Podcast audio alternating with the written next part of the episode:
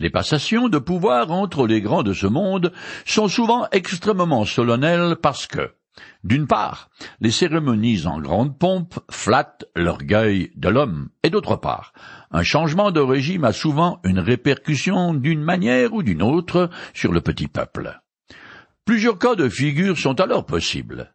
Le bâton peut passer du vaincu au vainqueur au soir d'une élection, d'un chef à son second, d'un père à son fils, etc. Les Écritures aussi nous font part d'un certain nombre de passations de pouvoir. Certaines se ressemblent comme celles de Moïse et de David, qui, toutes deux, ont dû laisser à leurs successeurs le soin de réaliser le grand rêve de leur vie. En effet, l'Éternel n'a pas permis à Moïse d'entrer en terre promise, et c'est Josué, son aide de camp, qui a conduit le peuple et fait la conquête du pays promis.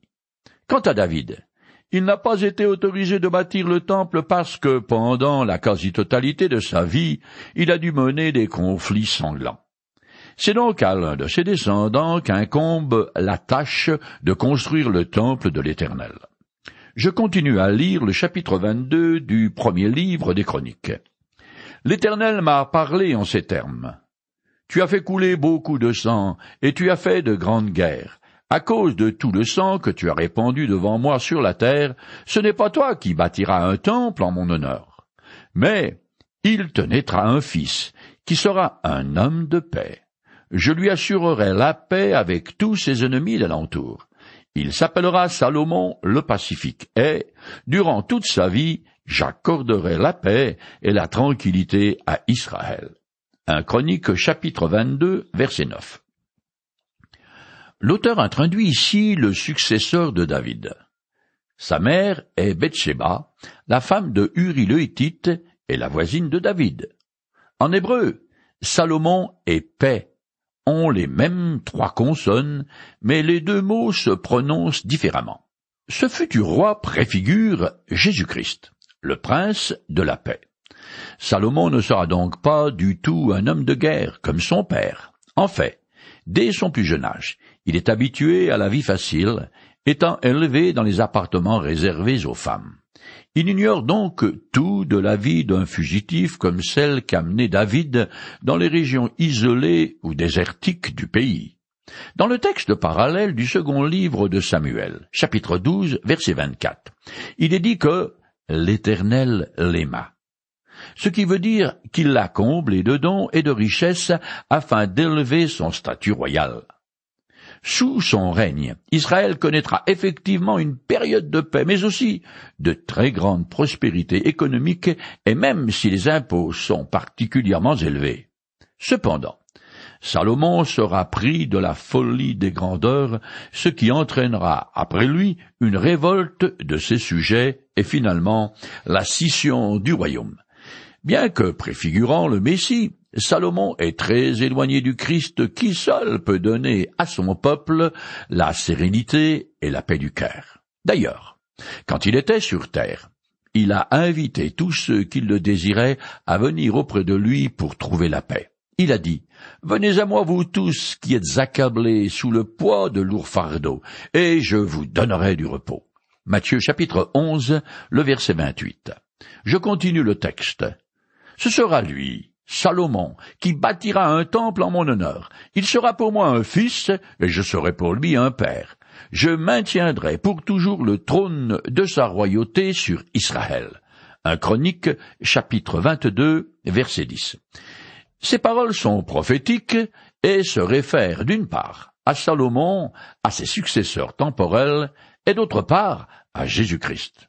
En effet, vers la fin du sixième siècle avant notre ère, Zacharie, l'un des derniers prophètes de l'Ancien Testament, parle lui aussi de la construction d'un temple, mais l'attribue au Messie. Je lis le passage. Écoute ce que déclare le Seigneur des armées célestes. Voici un homme dont le nom est Germe, et sous ses pas, tout germera. Il bâtira le temple de l'Éternel. C'est lui qui bâtira le temple de l'Éternel. Il sera revêtu de la majesté royale, et il siégera sur son trône pour gouverner. Il sera aussi prêtre sur son trône. Il y aura une pleine harmonie entre les deux fonctions. Zacharie chapitre 6, les versets 12 et 13. Ce texte fait référence à un temple spirituel. Il n'est pas construit de pierres physiques, mais il est constitué de l'ensemble des chrétiens, de tous ceux qui ont placé leur foi en Jésus-Christ. L'apôtre Pierre y fait lui aussi allusion dans l'une de ses épîtres. Je lis le passage. Puisque vous êtes vous aussi des pierres vivantes, édifiez-vous pour former un temple spirituel et pour constituer un groupe de prêtres consacrés à Dieu, chargés de lui offrir des sacrifices spirituels qu'il pourra accepter favorablement par Jésus-Christ. Un Pierre chapitre 2 verset 5. Ce temple spirituel est l'Église. Elle débuta à la Pentecôte et qui sera présente auprès du Christ pendant le millénium, son règne de mille ans sur terre. Le Messie exercera alors la double fonction de roi et de grand prêtre. Aujourd'hui, Jésus n'a pas encore été officiellement sacré roi sur la terre, mais cela fait maintenant presque deux mille ans que, dans le royaume des cieux, il est le grand prêtre des croyants.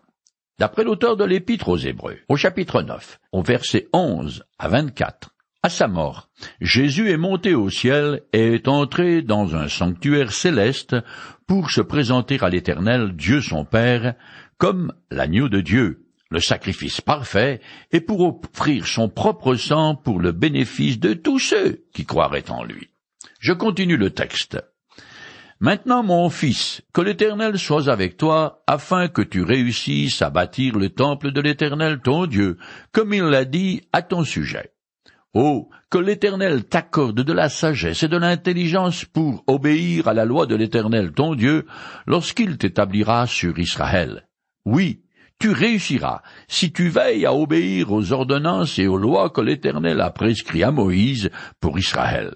Prends courage, et tiens bon, ne crains rien, et ne te laisse pas effrayer. Chronique chapitre 22, les versets 11 à 13. Ces encouragements, adressés par David à Salomon, sont parallèles et très similaires à ceux de Moïse qu'il avait adressés à son dauphin Josué. Je les cite. Prends courage, tiens bon, car c'est toi qui feras entrer ce peuple dans le pays que l'Éternel a promis par serment à leurs ancêtres de leur donner. L'Éternel lui-même marchera devant toi. Il sera avec toi. Il ne te délaissera pas et ne t'abandonnera pas. Ne crains rien et ne te laisse pas effrayer. Simplement, prends courage et tiens bon pour veiller à obéir à toute la loi sans t'en écarter ni d'un côté ni de l'autre. Alors, tu réussiras dans tout ce que tu entreprendras. Deutéronome chapitre 31, les versets 7 et 8 et Josué chapitre 1er, Verset 7. D'une façon similaire à Moïse, David décrit à Salomon ce qu'il devra accomplir tout en lui recommandant d'obéir à l'Éternel. S'il lui demeure fidèle, il jouira de son soutien et de sa bénédiction. Mais alors que Josué a dû conquérir la terre promise à la pointe de son épée, c'est un royaume tout bon, tout cuit qui tombe dans la bouche de Salomon, qui va pouvoir profiter pleinement de tout ce que son père a gagné par des guerres et à la sueur de son front. Pourrait-on dire? Jésus a d'ailleurs reconnu qu'ainsi va la vie quand il a dit à ses disciples. Ici se vérifie le proverbe.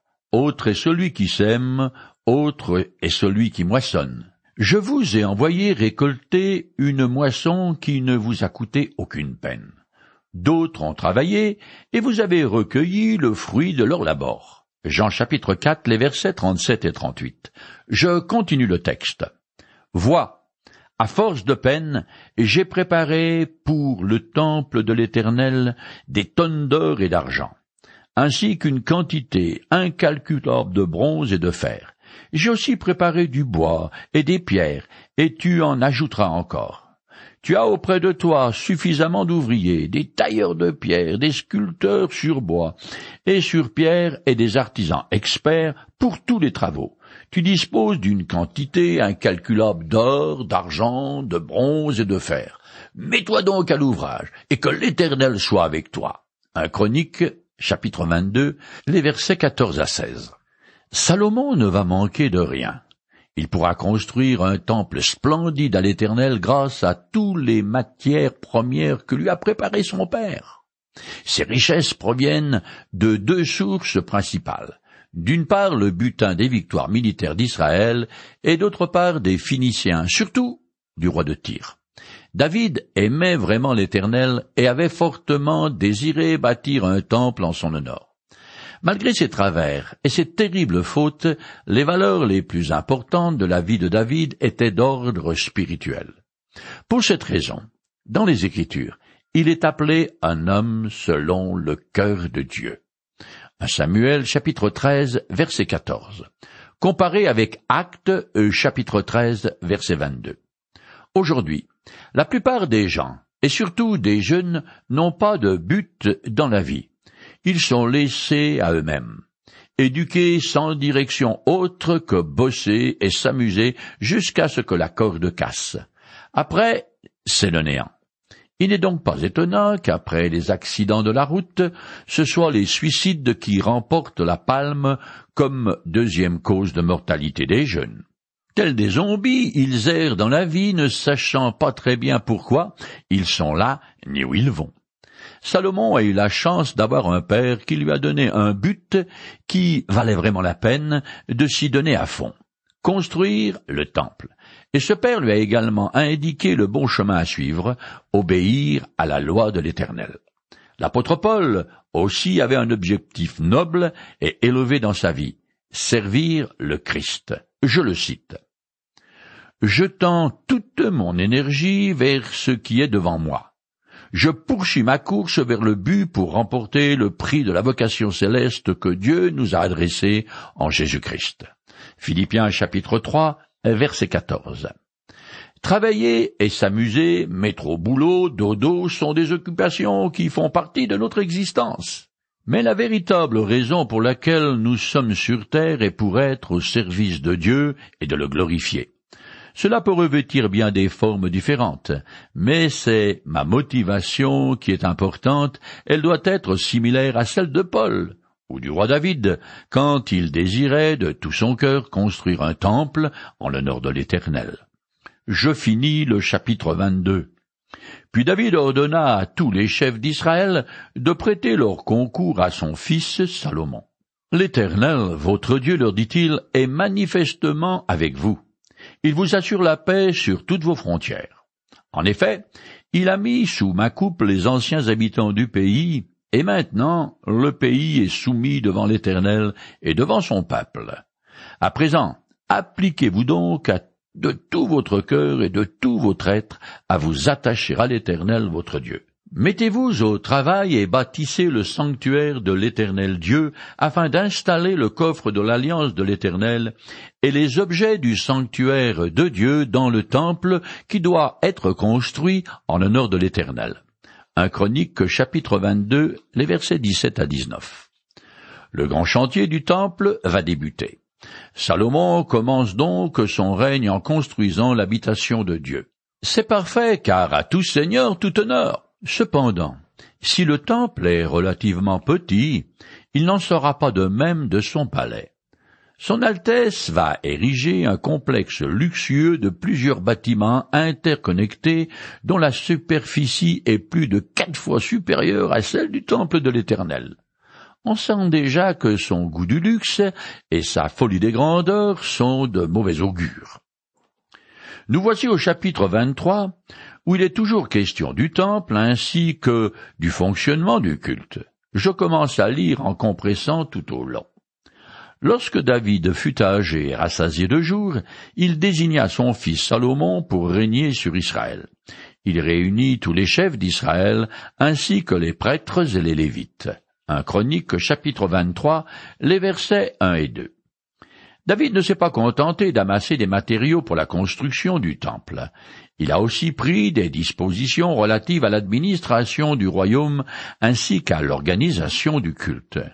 Il désigne son successeur au cours d'une manifestation publique.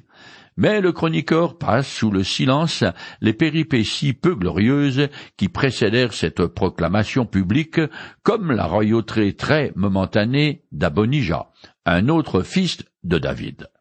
Le chroniqueur ne mentionne pas non plus les exécutions des ennemis du roi parce que tout ça fait désordre.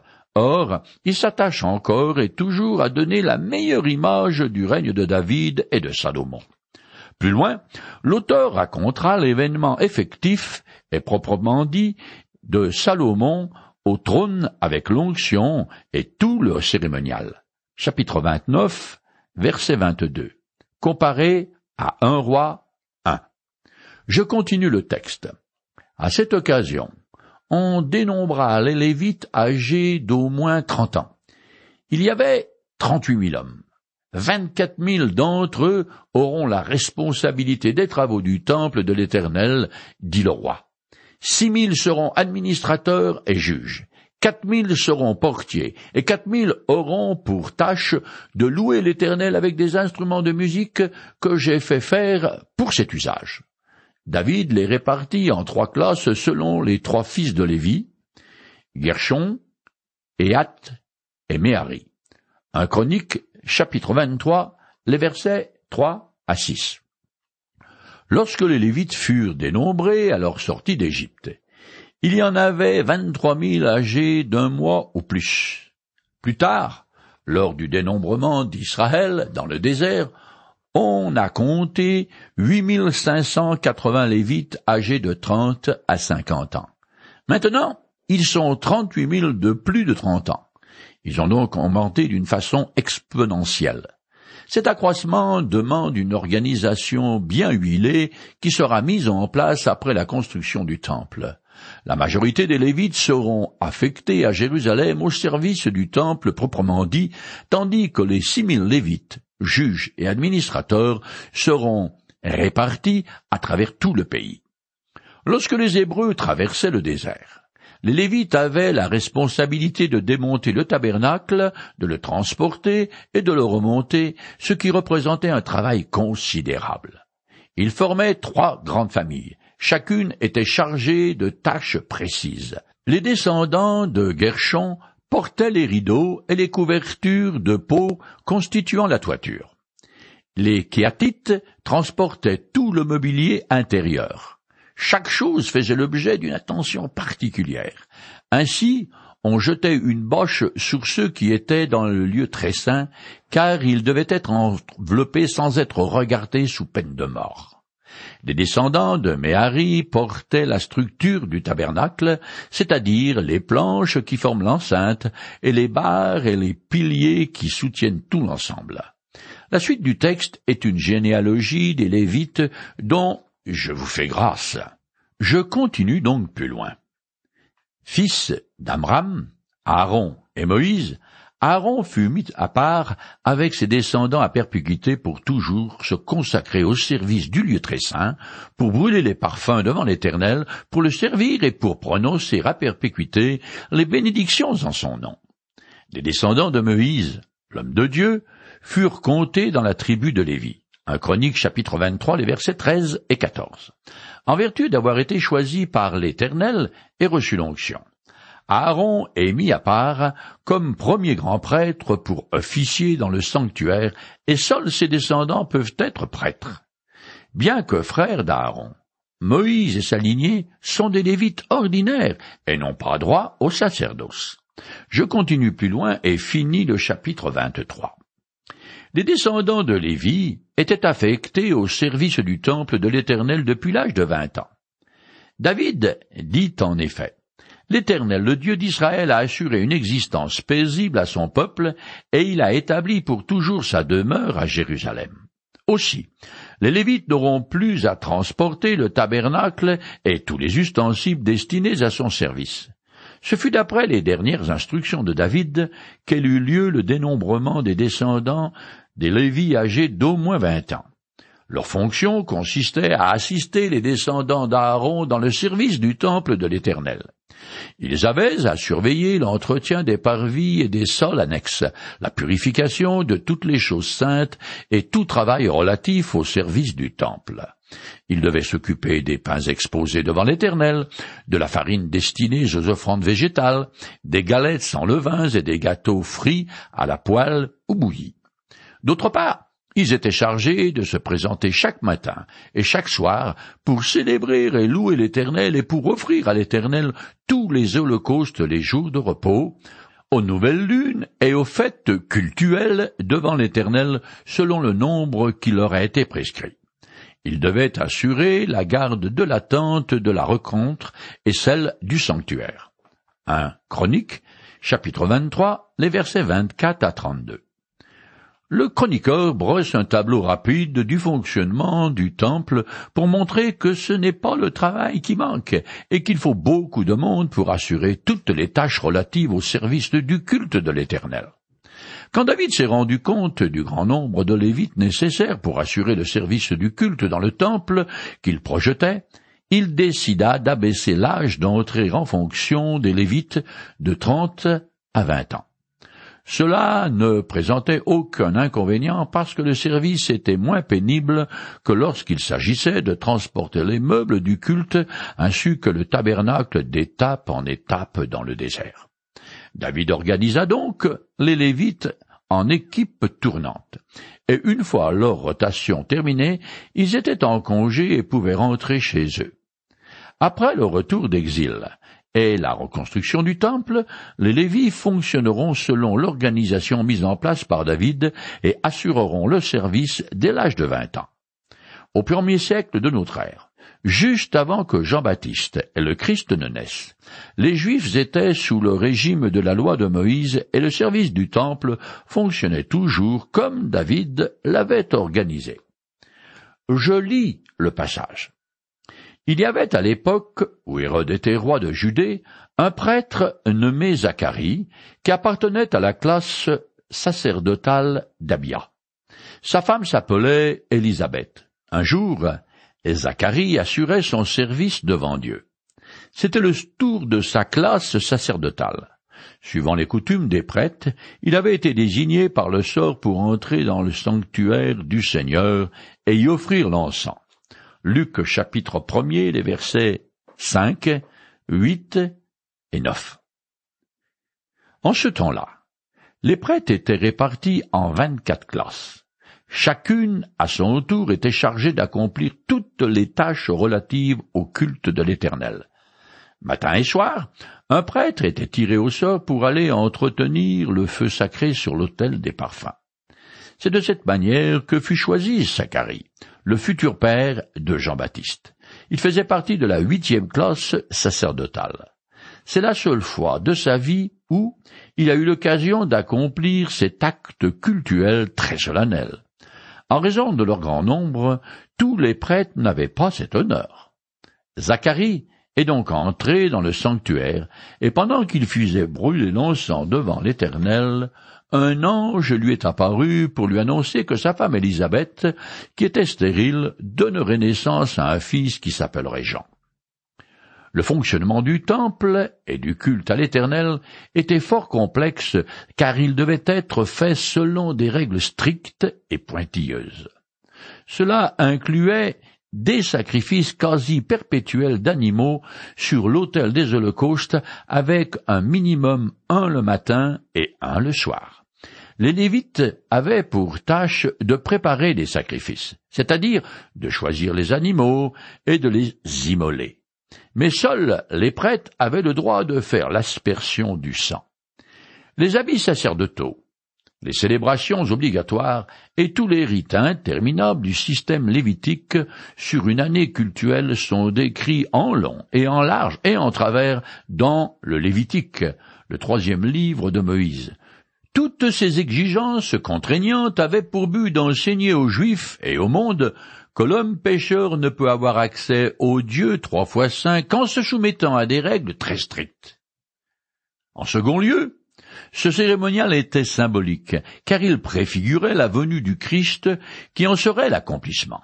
En effet, Jésus devint l'agneau de Dieu qui enlève le péché du monde, et c'est lui qui a ouvert la voie au trône de l'Éternel.